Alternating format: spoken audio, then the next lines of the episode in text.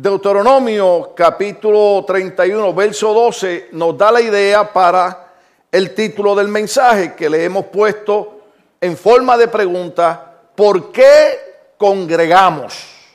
O sea, ¿para qué venimos a la iglesia? ¿Cuál es la razón de reunirnos? En la Biblia hay varios pasajes que nos dan luz o nos dan una idea de por qué eh, los cristianos acostumbran esto. Llegar a la iglesia y estar un grande grupo de hermanos y hay una razón por la cual hacerlo. Y en el verso 12 específicamente hay un evento que se está desarrollando y ahorita le daremos un poquito de más amplitud. Pero hay unos hombres que están hablando inspirados por la voz de Dios y se da una iniciativa y dice, harás congregar al pueblo, varones y mujeres y niños y tus extranjeros que estuvieran en tus ciudades para que, ¿para qué? Para que oigan, ¿se acuerda? ¿Se acuerda cuando, cuando cuando hemos enseñado sobre la, el pasaje que dice, la fe viene por él y el oír por la... Entonces es bien importante oír la palabra de Dios. Entonces podríamos poner como punto principal que el propósito, la razón de congregar es para oír la palabra de Dios. Pero no oír la palabra de Dios para que nos entretengan, nos distraigan un rato sino dice para que oigan y aprendan. En otras palabras, si usted tiene un hijo de 21 años y usted lo mandó a la escuela desde chiquito y ese niño no se sabe todavía el ABCDEFG y no se sabe, ¿se acuerda el viernes? Las tablas de multiplicar ¿Qué usted pensaría de un hijo de 21 años que usted lo ha mandado por tantos años a la escuela y no sabe nada? Entonces, quiere decir que como decimos nosotros en Puerto Rico, ellos entraron a la escuela, pero la escuela no entró en ellos. Pero ojo aquí, que la razón por la que congregamos es para oír la palabra de Dios y para aprender. Es sorprendente que hayan personas que llevan 20 años supuestamente en el cristianismo Dije supuestamente. Y no han aprendido nada. Entonces, algo está fuera de orden ahí.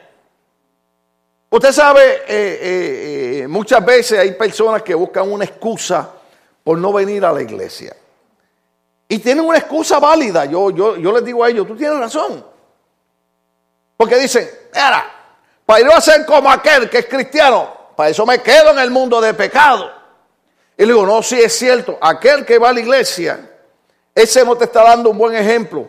Pero el problema es, usted sabe que dicen por ahí los buenos predicadores, que si usted se mete en un garaje, eso no lo convierte en un carro. El hecho de que usted entra a una iglesia no lo convierte en un cristiano. hay personas que entran y salen, pero no aprenden nada. Mejor seguimos cantando.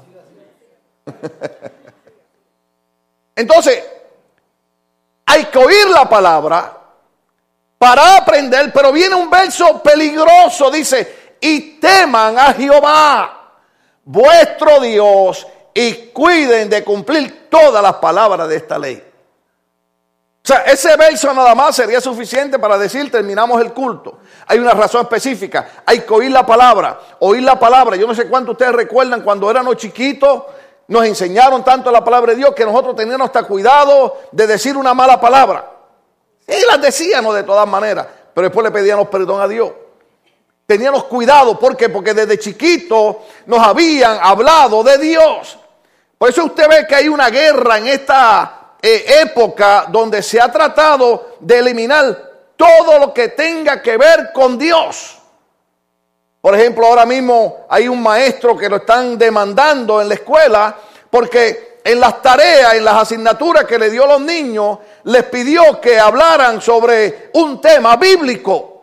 Y nada más por eso lo quieren votar del colegio, lo quieren demandar, porque hay una ideología de que si usted cree en Dios, usted está sirviendo a Dios, usted está fuera de onda. Y es todo lo contrario.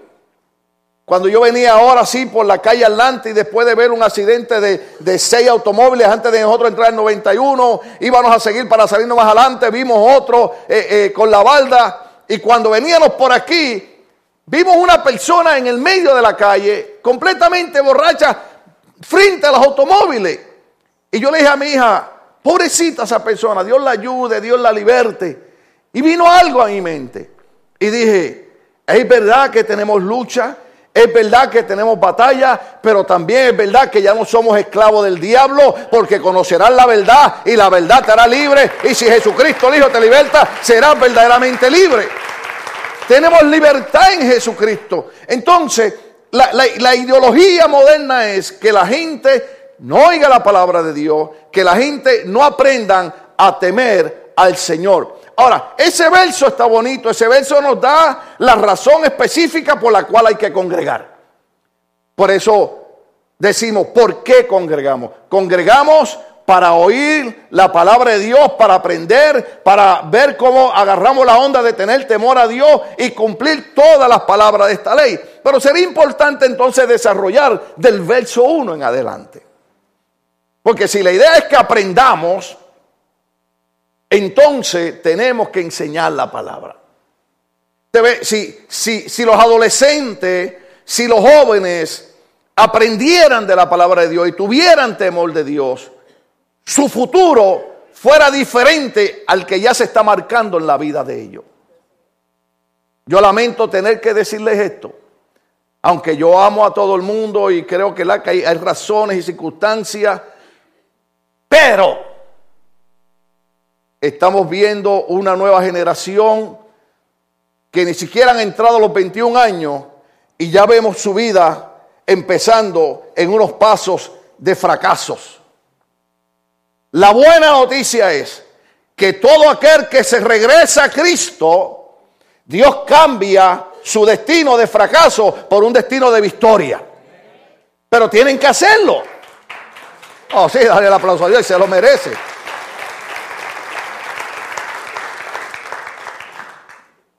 Yo a veces he traído predicadores a la iglesia y, son bien, bien avivados, bien motivadores, pero digo, no habló ni cinco minutos de la palabra de Dios y se concentró en empujar gente y en tirar gente al piso. Y si a usted le gusta eso, está bien, cuando termine el culto usted pasa y yo lo empujo y usted se cae y se rompe la cabeza. Amén. Pero para mí me es bien difícil escuchar a un predicador que no invierta tiempo en enseñar la palabra. ¿Por qué a Jesucristo se le llamaba maestro? Porque le enseñaba, hacía milagros, abría los ojos a los ciegos, resucitaba al muerto, ponía a andar al paralítico, limpiaba al leproso, pero enseñaba. Porque es más importante oír la palabra, aprender la palabra para desarrollar temor a Dios, para nosotros cumplir toda la ley del Señor. Porque yo sé que suena un poco difícil entenderlo, pero cuando nosotros obedecemos la ley de Dios, tú puedes estar garantizado, y Deuteronomio capítulo 31 lo dice, tú puedes estar garantizado que no importa lo que pase, Jehová irá delante de ti y te guardará cuán poderoso gigante la Biblia.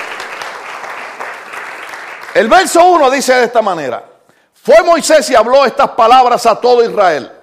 Y les dijo, este día soy de edad de 120 años.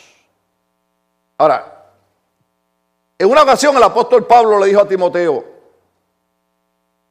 ya yo estoy listo para ser sacrificado, o sea, ya estoy a punto de morirme. Y él le decía a Timoteo, Timoteo, pero mira, lo importante de esto aquí es que he guardado la fe, he acabado la carrera y me está reservada la corona de la vida. O sea, son, ejemplos demasiado poderosos para tratar de entenderlos en un segundo. Porque Pablo es el hombre que más sufre en la Biblia. Usted lo ve en latigazo, en cárcel, en cuanta cosa. Pero él dice, he guardado la fe, he acabado la carrera. Y me está reservada la corona de la vida. O sea, en la Biblia siempre encontramos hombres de Dios que nunca han negado que un día se pueden morir. Entonces, Moisés dice, yo tengo 120 años y ahora viene la parte buena. Aleluya. Para, para aquellos, oiga, para aquellos que les gusta criticar a los viejitos. No puedo más salir ni entrar.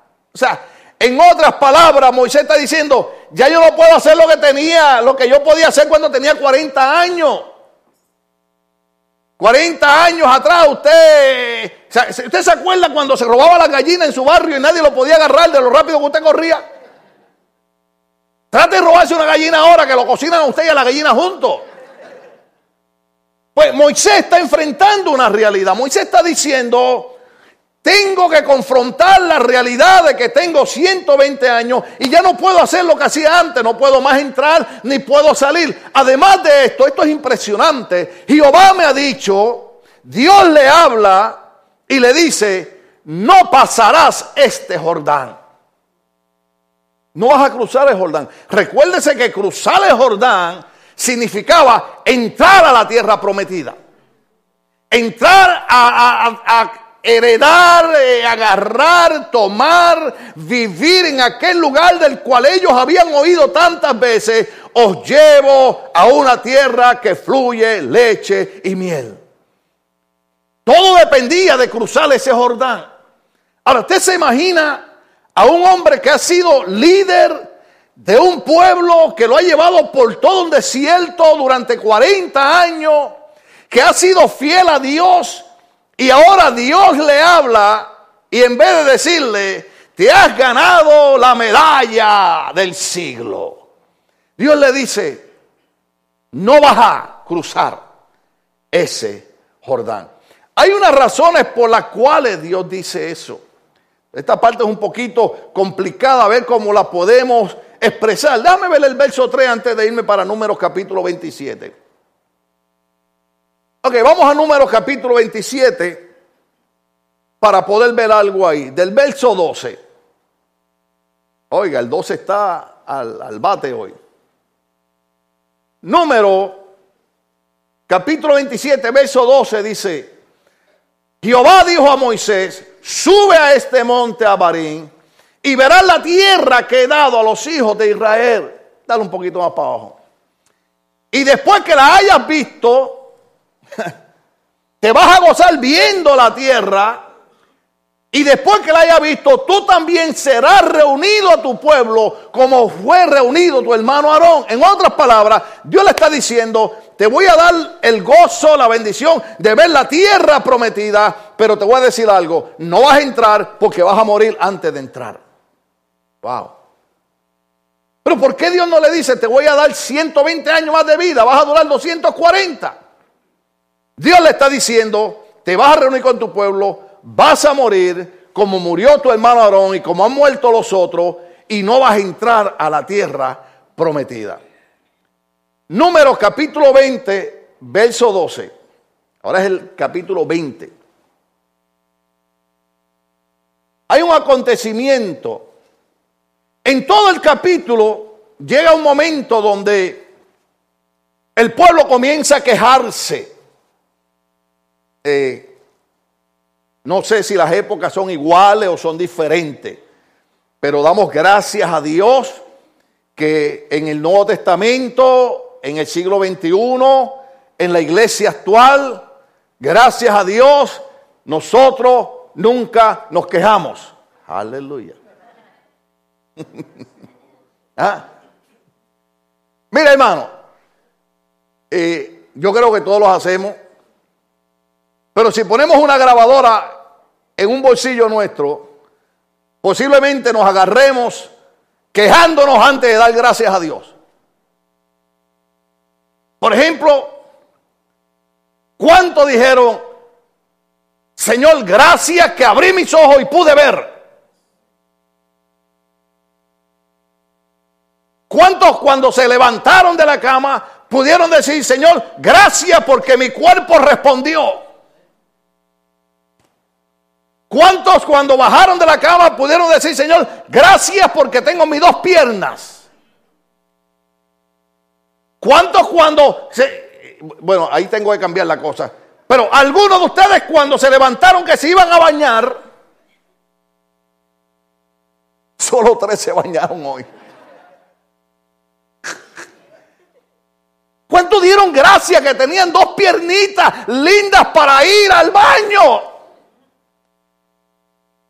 ¿Cuántos cuando se cepillaron la boca? Digo, los que se la cepillaron.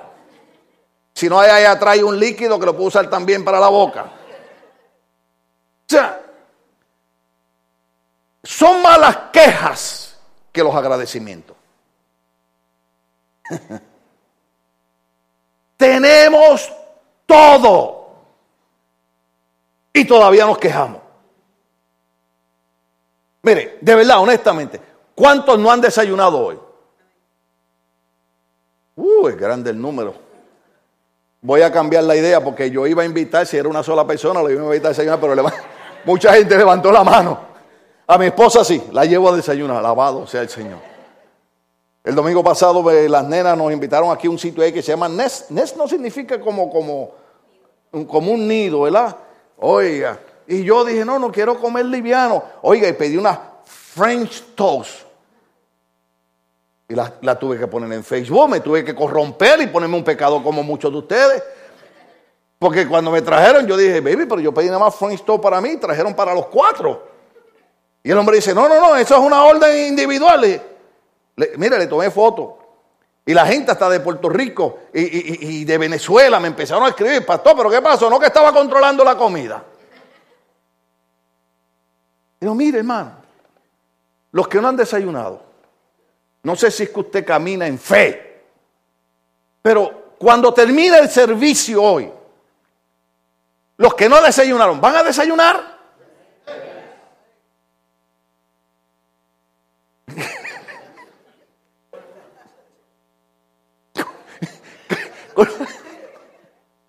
con, la seguridad que lo dice. Sí, algunos hasta con cara de hambre lo dijeron.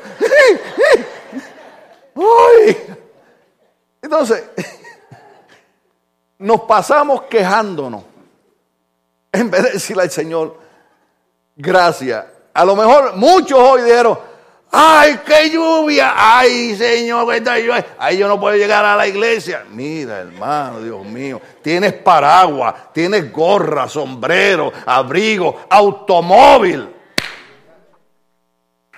¿Ah? ¡Ay, Señor, qué lluvia! Cuando está la sequía, ¡ay, qué sequía! Entonces, el pueblo, ponme el beso ahí otra vez, se quejaba de que no tenían agua. Y cuando Dios oye las quejas, en este eh, capítulo específico, Dios le dice a Moisés, mira Moisés, agarra la vara, pero háblale a la roca, háblale a esa peña, para que la peña de agua. Pero Moisés, bajo la, la carga y la presión del pueblo, oh aleluya. Usted, usted, sabe, usted sabe que eh, eh, eh, en todas las iglesias, en la iglesia de TDJ, en la iglesia de Joel Austin, en la iglesia de Dante Gell, en todas las iglesias, siempre hay gente que critica al pastor. ¿Usted sabía eso? Si no critican al pastor, se mueren.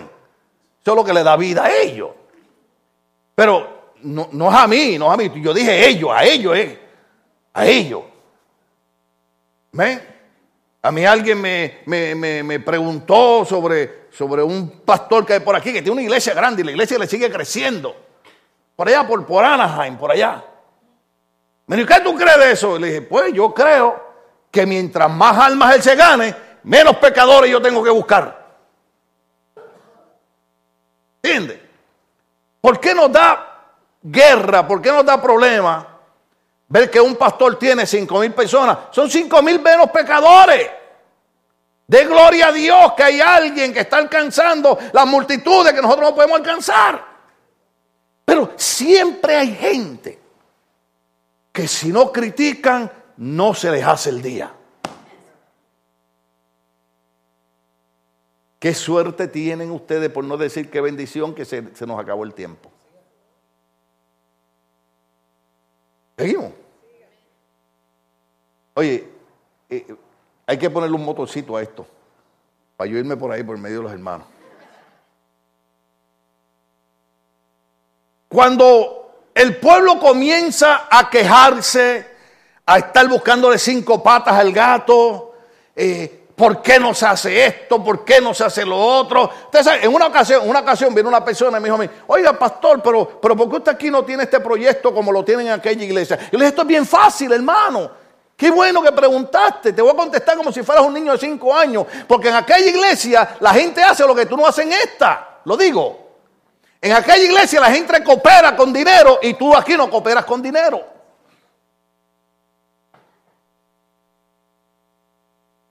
Dijera un predicador amigo mío, aunque sea diga, ouch.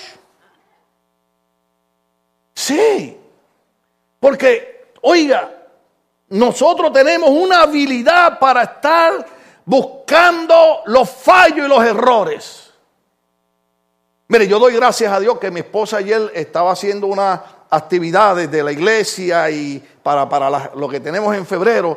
Y yo me tuve que ir a una reunión de pastores en Anaheim y el hermano Rard me acompañó. Y gracias a Dios que mi esposa no estaba conmigo. Porque aquello estaba lleno de pastores y, viene una actividad y, los pastores, Pastor Tim, qué bueno verlo para aquí. Entonces me, dijeron, ¿y su esposa? Porque les estuvo raro que mi esposa no estuviera conmigo. Yo siempre camino con mi esposa. A no le gusta, no se lo coma, hermano, pues yo camino con mi esposa. ¿Ah? Cuando, cuando somos novios parecemos chicles. Y después cuando se casan, oye, yo he escuchado hermanos cristianos, yo he escuchado hermanos cristianos. Yo respeto a todos los que conocen de psicología y psiquiatría y todas esas cosas. Amén. Yo voy a necesitar el tratamiento de eso pronto, pero oiga, Pastores que yo creo que mi esposa y yo necesitamos un tiempo aparte. Yo, pues si cuando ustedes eran novios no cogían tiempo aparte. ¿Sí? El mensaje era de dos horas y ahora por estarme distrayendo lo voy a hacer de tres. Necesitamos tiempo aparte. Yo respeto los consejeros y todas esas cosas, pero déjeme decirle algo. Nosotros ahora en febrero 14 cumplimos 28 años casados, 28 años juntos y cualquier problema hay que resolverlo juntos. Si usted no resuelve el problema juntos, se busca un lío. ¿Ah? Entonces, yo abrí mi bocota boricua. Y como me preguntaron por mi esposa, Ralph, tú eres mi testigo. Dije, mire, mire, mire, hermano, yo tengo una esposa maravillosa. Yo no encuentro las palabras cómo poder elogiar lo buena que es mi esposa, la capacidad, la administración. Y los hermanos me quedaban así mirando. ¿Usted sabe por qué? Bueno, primero que yo no encuentro nada malo que decir de mi esposa. Pero, pero, pero hay gente que viendo buenas cosas en otro, siempre andan buscando lo malo. No, a mí no me mire, mira el del lado. y pues tú me quedo mirando a mí buscando, eh, buscando a ver qué, qué yo tengo malo, que estoy sentado, pues me pongo de pie. ¿Están mejor así? Me pongo de pie.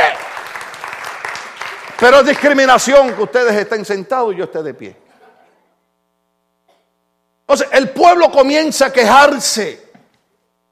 El pueblo comienza a decirle, este Moisés nos sacó de Egipto, este Moisés aquí no nos da agua. Eh, oiga, qué terrible hermano es que ni siquiera hayan dicho, pero no oíste aquella palabra que el Señor como en alas de águilas nos sacó de la esclavitud y nos ha llevado por todo el desierto. Y de día ponía una columna de nube para que el sol no nos castigara. Y de noche una columna de fuego para que el frío no nos maltratara. no, no hay agua. Y Dios le dice a Moisés, agarra la vara, háblale a la piedra. Pero Moisés está, usa una palabra de su país, fastidiado. Oiga, porque usted sabe que hay gente que eso es y dale con lo mismo, y dale con lo mismo, y dale que es tarde. No, que tú no me quieres, no, que tú no esto, no, que tú... Si tú me quisieras me compraba el iPad nuevo, si tú me quisieras compraba el iPhone 6. ¿Ah? Déjame decirte, déjame decirte, déjame decirte. Hay ciertas cositas en el área del amor que ni el iPad ni el iPhone se le pueden acercar. Tú sabes, tú sabes que yo, yo, te puedo regalar, yo te puedo regalar, no, no lo tomen en serio, esto es una... yo le puedo regalar, regalar mi tableta. Pero yo puedo regalar esta tableta a cualquier persona. Pero a lo mejor si yo vengo y sé que tú tienes una necesidad y un problema serio, y te me acerco y a ti solito te digo, aquí estoy, llámame de verdad. Usted dice, prefiero eso a que me regale la tableta. Y claro, si voy a regalar la tableta, tiene que ser algo que yo ame. Yo todavía, ¿cuántos años hace que fuimos a Venezuela, Cindy? Dos años. Mi esposa se ríe porque me metió en problemas. Mi iPad, usted conoce la historia, para que se la digo, sigo con Moisés. Pero mi iPad. Yo le había puesto una bandera puertorriqueña atrás. Usted sabe, eh, especial. Eh, mi cuñado le había cambiado el, marco, lo había puesto rojo, le había puesto antena. Aquello estaba, me parecía James Bond, hermano. Y yo voy a Venezuela y uso mi iPad para predicar y todas esas cosas. Pero tan pronto yo llego, aquel muchachito que nos había ayudado dice, pastor, usted tiene un iPad. Sí. Como usted decirle ahora a un niño en la iglesia, oh, usted tiene un, un smartphone. Los niños dicen, yeah, so what? y mi esposa me dice, regálale el iPad. Digo, ¿cómo? Mi iPad. Oiga.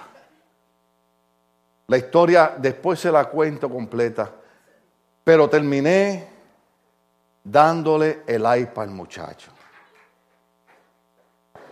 Mira, José, mira. Figurativamente.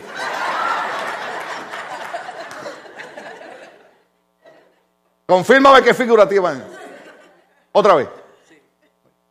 Yo le entregué el iPad a muchachos siervos. Mira, te quiero sembrar este iPad agárralo, fuerte, agárralo. Te lo quiero entregar. Y mi esposa me dio por la espalda, dáselo. ¿Por qué? Porque si de verdad usted va a dar algo, que sea algo que a usted le cuesta. El salmista David dijo, no le quiero dar nada a Dios a menos que no me cueste. ¿Mm? Mire, voy a decir algo aquí que no tiene que ver con el mensaje. Cuando nosotros ofrendamos o diezmamos, a veces le damos a Dios de lo que nos sobra. No, dale de lo que te cuesta. Entonces, el pueblo ha llevado al hombre a una situación, no sé si podría decir una carga emocional. ¿Cuántos ustedes alguna vez han hecho algo que después dicen, mira hermano, perdona, yo hice eso bajo una presión, yo no, mira hermano, yo no estaba pensando. ¿Sí? Y después dicen, pero ¿cómo hice eso, Dios mío?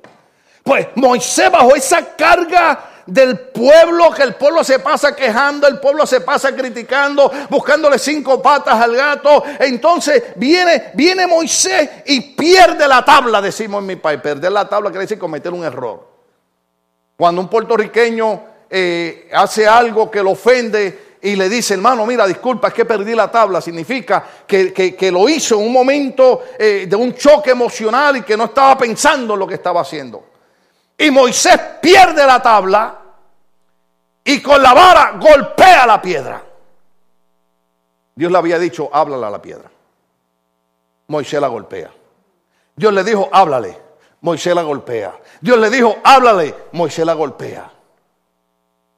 Simple y sencillamente, Dios le dice ese verso. Y Jehová dijo a Moisés y a Aarón, por cuanto no creíste en mí para santificarme delante de los hijos de Israel, por tanto no meteréis esta congregación en la tierra que les he dado. Ah, desen cuenta que es lo que está pasando. ¿Cuántos, ¿Cuántos entienden que congregamos para aprender la palabra? Entonces, Dios le dice, por haberle pegado a la piedra, que en el Nuevo Testamento el apóstol Pablo dice que la piedra simboliza a Cristo. La peña en el desierto simbolizaba a Cristo. Entonces Dios le dice, por haber golpeado la piedra, no vas a meter esta congregación a la tierra que les he dado. Entonces, hay un verso que yo he usado, que he usado mucho. No, no, no creo que se lo diga a los muchachos, pero el Salmo 106, verso 32, dice de esta manera.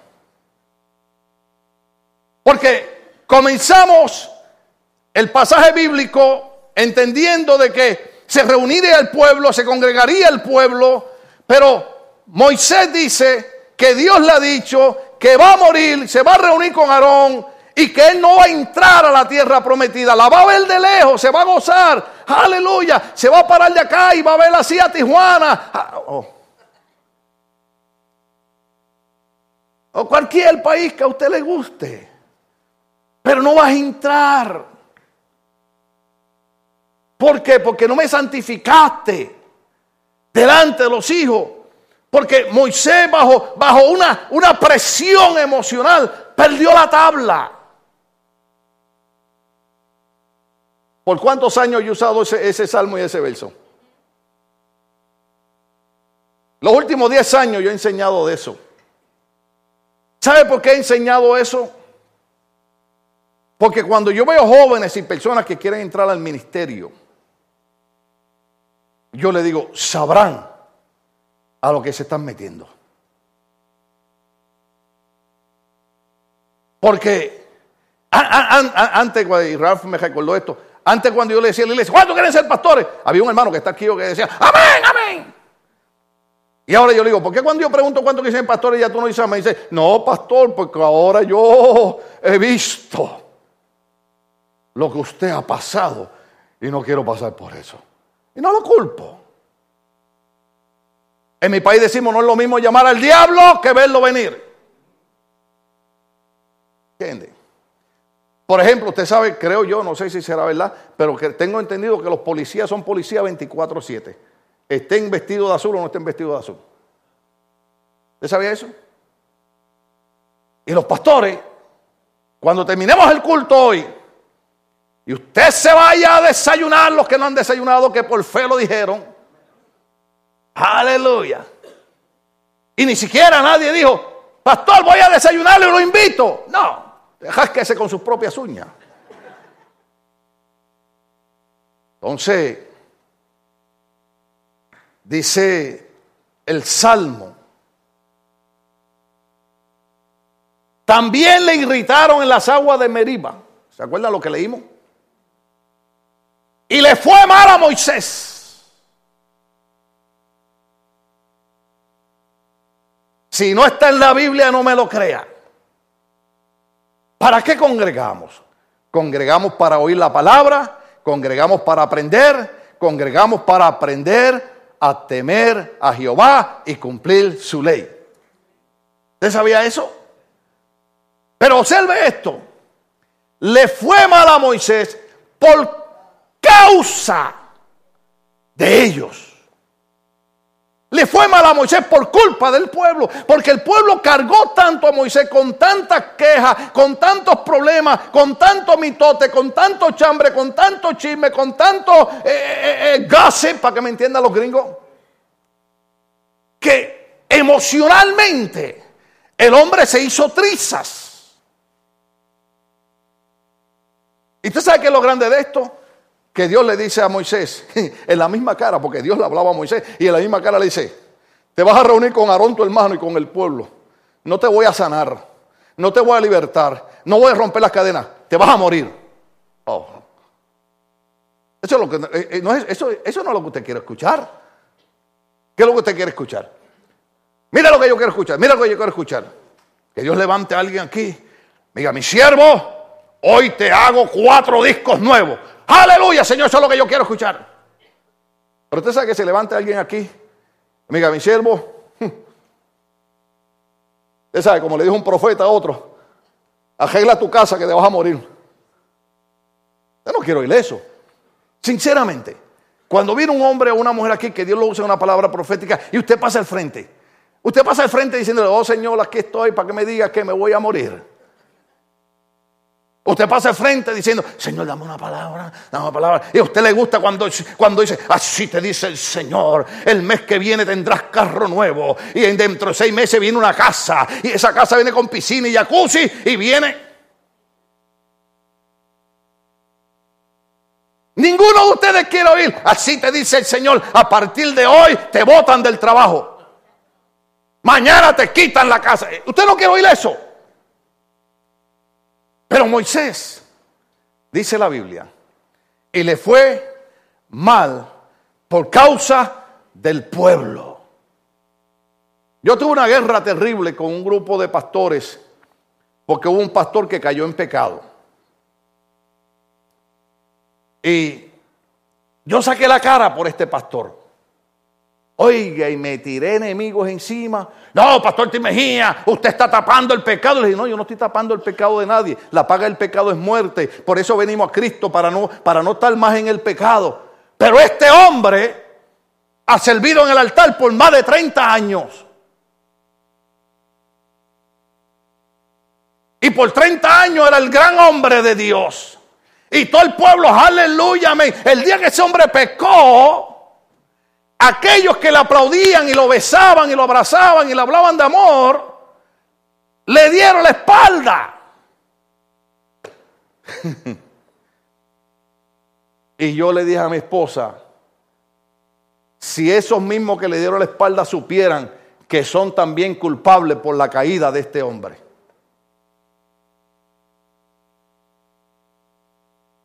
Porque piensan esto.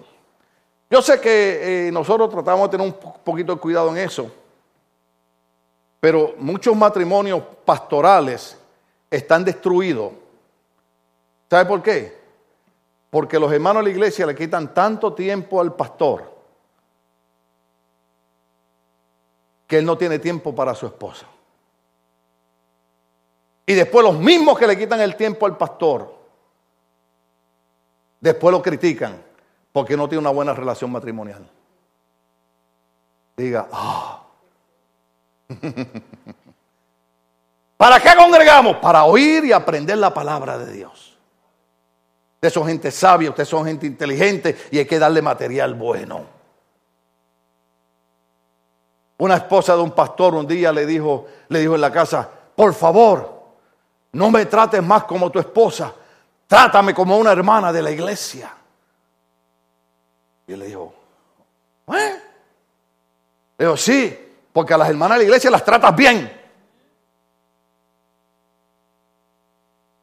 Yo le voy a decir a usted algo. Usted, ¿cuántas hermanas hay aquí? Ok, ¿cuántas bonitas hay aquí? Vanidosas son. Déjame decirte algo. Tú nunca esperes que yo te elogie a ti más que a mi esposa. ¿Ah? Yo te puedo decir a ti, ay hermana, qué bonita se ve. Pero cuando te hablo de mi esposa, qué bella se ve. ¿Ah? Aquí hay hermanas que creen que yo las elogio. ¿Usted se ha visto cómo camina, hermana?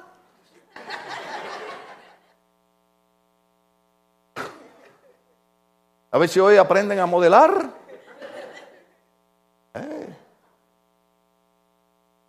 Un día, un día un hermano, y esto fue broma, un día un hermano, un día un hermano, estaba uno aquí, y me dijo, pastor, mire mi esposa, mire, mire qué, linda está mi esposa. Y cuando yo la veo, iba caminando así.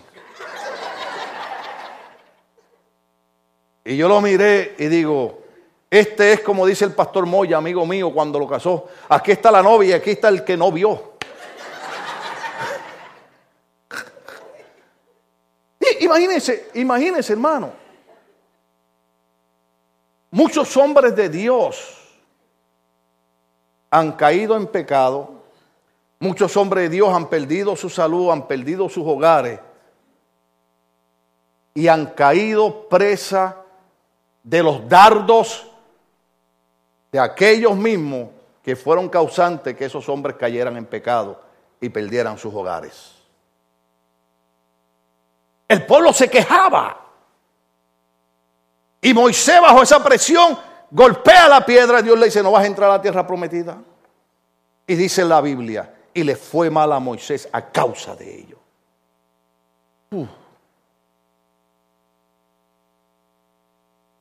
Cuando alguien le haga un regalo al pastor, déjeme decirle, cuando usted me haga un regalo a mí, hágame bueno, ¿sabe? No. Pero, mire, fue, Cuando alguien me haga un regalo a mí, ningún otro hermano diga, ah, qué barbero el hermano, qué lambeojo. No diga, sí, jole, se me chispoteó. ¿Cómo es posible que este hermano le está haciendo un, regalo al pastor? Y yo los años que llevo aquí siendo bendecido por este hombre, por esta mujer, por esta familia, ni siquiera le he comprado un perfume.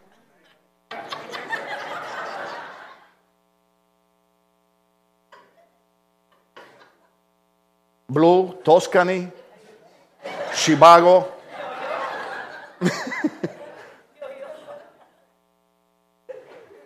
¿Ah? Los otros días tuve que ir a Los Ángeles con mi esposa y me dice, voy, voy a comprar un Toscany porque ninguno de los hermanos me lo regala. Llevo, llevo, llevo 30 años diciéndole cuál es el que uso y nadie me regala el Toscany. Y el Toscany ese es el bueno porque ese se llama el macho smell. Ahora no puedo decir por qué. Muchos años atrás, cuando salió ese perfume, mi esposa me lo regaló. Lo hace la compañía Aramis. ¿Quieren más detalles? ¿Les digo dónde lo venden? se nos fue el tiempo. Seguimos un poquito, un poquito. Oiga, cuando salió que perfume, yo me lo eché. Oye, huele rico. Hoy no lo tengo, hoy tengo otro que vale más caro. Ese le puedo dar el nombre también. Oiga, y, llevamos mis nenas a la escuela, ya van aquí en la Woodruff, un colegio privado ahí, y, entro con mi esposa a una tienda a comprar unas donas. En aquellos tiempos, usted sabe, como la del viernes, ¿se acuerdan? Uh, los que no estuvieron el viernes tienen que comprar el mensaje. Aquella que buscó la voluntad de Dios en la dona. Entonces yo entro con mi esposa, estoy haciendo fila para la dona, ya le tengo los opuestos, una dona así bien larga con crema y limón en el medio, y, se me acerca un hombre, un hombre, un hombre, un hombre. Y se me acerca y me dice en inglés, ¿qué clase de colonia usted tiene? Y yo le dije, ah, espérate un momento, porque me la acaba de regalar mi esposa y, no, sé el nombre. Le digo, baby, ¿cuál es, ¿cuál es este perfume? Toscany de Aramis. Y le digo, Toscany from Arames. y me dice el hombre, yes. Así, así, así, así me dice, yes, because you had a macho smell on you. Así me dijo. Me dijo, sí, porque tienes solo la macho encima.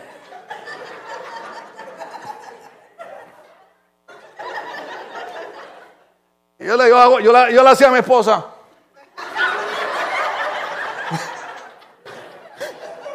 Y eso fue serio, eso fue serio, eso, fue serio, hermano.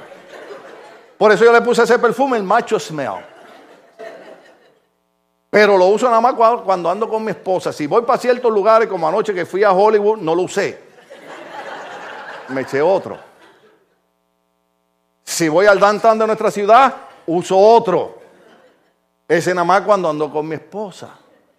Pero, si usted ve un hermano que está agradecido con lo que el pastor y su familia han hecho por él, no lo critique porque quiere bendecir al pastor. Aquí hay hermanos, aquí hay hermanos que de momento han venido con un sobre. Oye, bien, aunque usted se enoje. Me dice, pastor, esto no es para la iglesia, no lo meta en el, fondo de la iglesia. Esto es para usted. Le digo, no, entonces le digo a Luis, Luis, eh, no, no, no, no, no, no le diga a Luis que anote mi nombre y nada. Esto es para usted. Para que vaya con su esposa y se coma algo. Ah, está bien, hermano, gracias. Vamos a orar por eso, Señor, bendice esto. Entonces, cuando llego a la casa y abro, hay 200, 300 dólares. Le digo, Señor, que ese hermano nunca se vaya de la iglesia.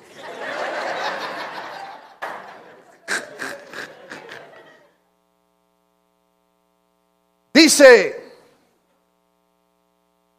capítulo 31, verso 1, fue Moisés y habló estas palabras a todo Israel. Le dijo, este día soy de edad de 120 años, no puedo más salir ni entrar. Además, esto Jehová me ha dicho, no pasarás este Jordán. Ya sabes por qué no va a pasar el Jordán, ¿verdad?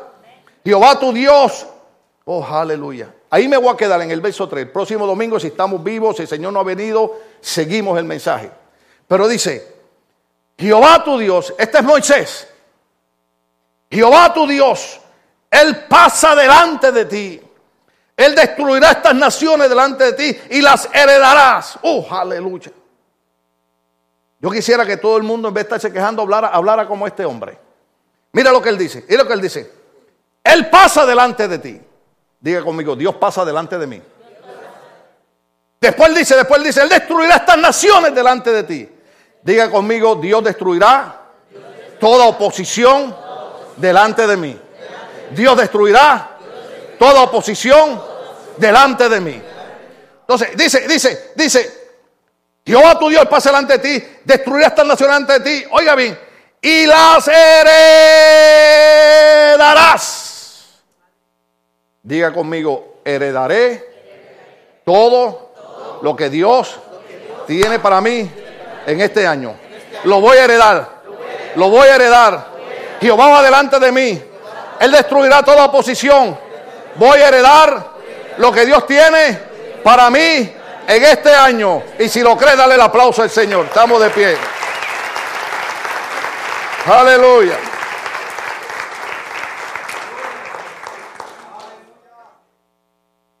Para que se vaya contento, adoramos a Dios con la ofrenda en esta mañana.